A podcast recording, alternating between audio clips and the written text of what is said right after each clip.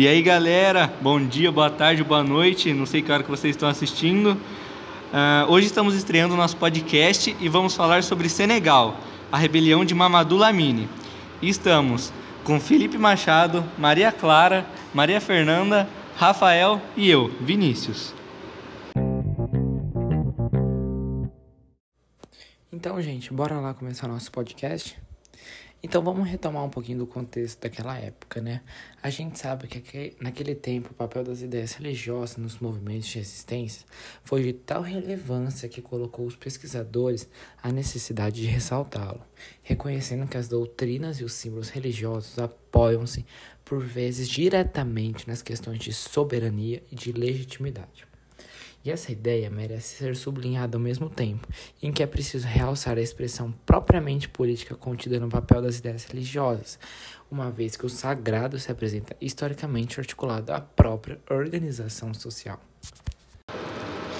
Então, importa ressaltar, né, lembrar que a, rea a reação religiosa também foi um forte componente para a resistência na África, em particular entre os anos de 1880 e os anos de 1914.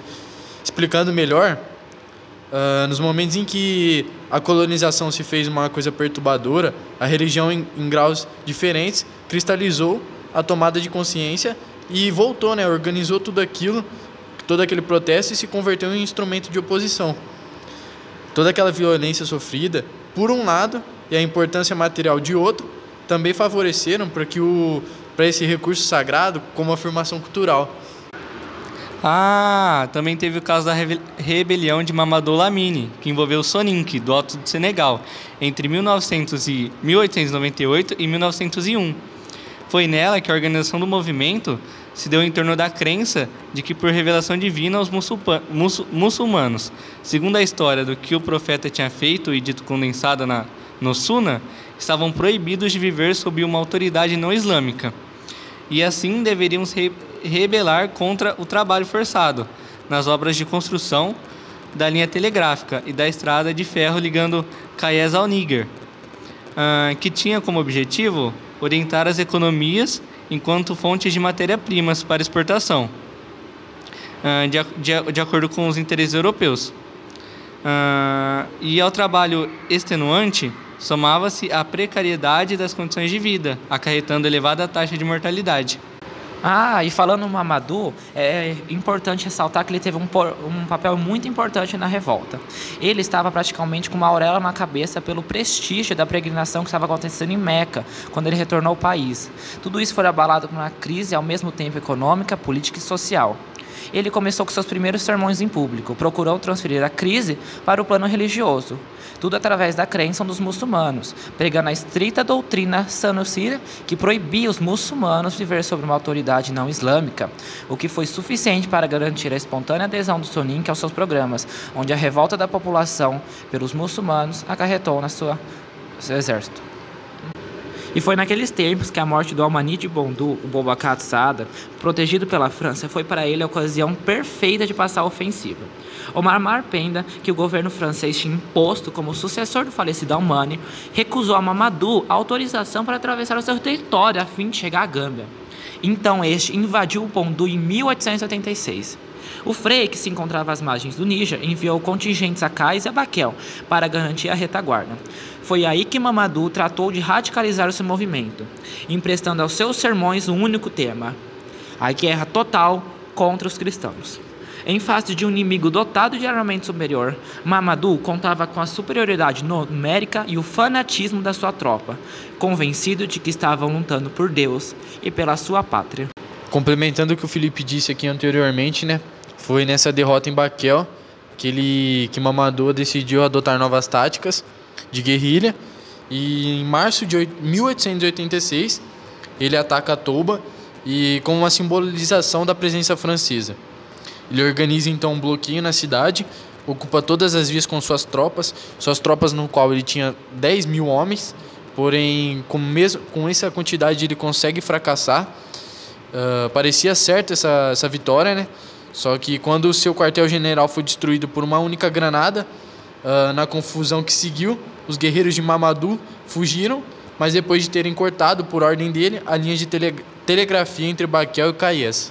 Bom, gente, e com isso a experiência de Baquel tinha ensinado a Lamine que com as armas de que dispunha jamais poderia tomar os postos fortificados franceses. Portanto, voltou-se para a guerra de guerrilhas. Regressando do Níger, Frei aterrorizava as populações de Guidimarra para forçá-las a abandonar por causa de Mamadô, incendiando as aldeias, cosificando as colheitas e o gado. Semelhante política só podia reforçar o Somink de sua resolução de desembaraçar o país dos franceses. Mamadô aproveitou a estação das chuvas de 1886 para reorganizar as suas forças. Ele instalou um quartel-general indiana em Alta Gâmbia, onde construiu uma fortaleza que se tornou o centro de propaganda e a base de operações. Aconteceu que em julho os Soninke atacaram Senodebou, reconquistaram Bolebane e executaram Omar Penda, protegido francês de Bom dos 60. Depois de 1887, a aliança entre Gallieni e Amadou contra o Sonic precipitou o fracasso da revolta.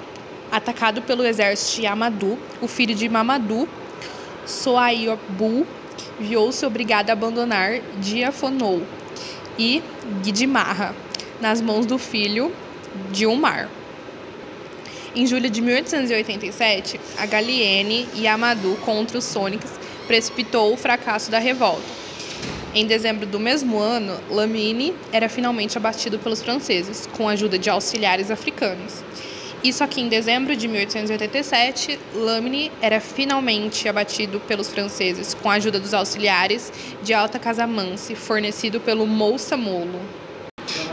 Então, após a morte de Lamine, Latdior Jump surgiu em frente com resistência. Os franceses, ao entrarem no reino de Cayor, pautaram por estabelecer um pataco de amizade com estrutura local, de modo que realizasse um livramento do comércio na região.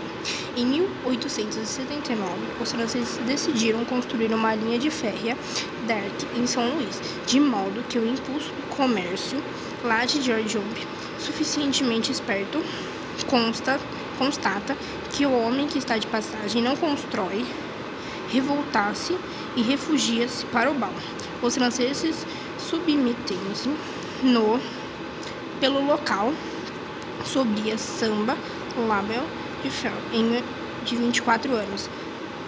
Em 26 de outubro de 1886, Jump realizou uma guerrilha contra os franceses, acabando por cair nas rédeas do inimigo. Porém, foram as tensões internas na sociedade senegalense bem como superioridade bélica, franceses que condenavam o Senegal a uma confilação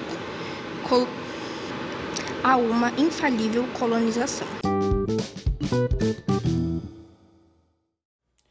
Gente, foi esse nosso podcast. A gente espera que vocês tenham gostado muito e poder aprender um pouquinho mais sobre essa história, né? Que às vezes não é tão realçada, né? Mas é isso aí. Deixa aquele like coloca os comentários aí e compartilha com geral.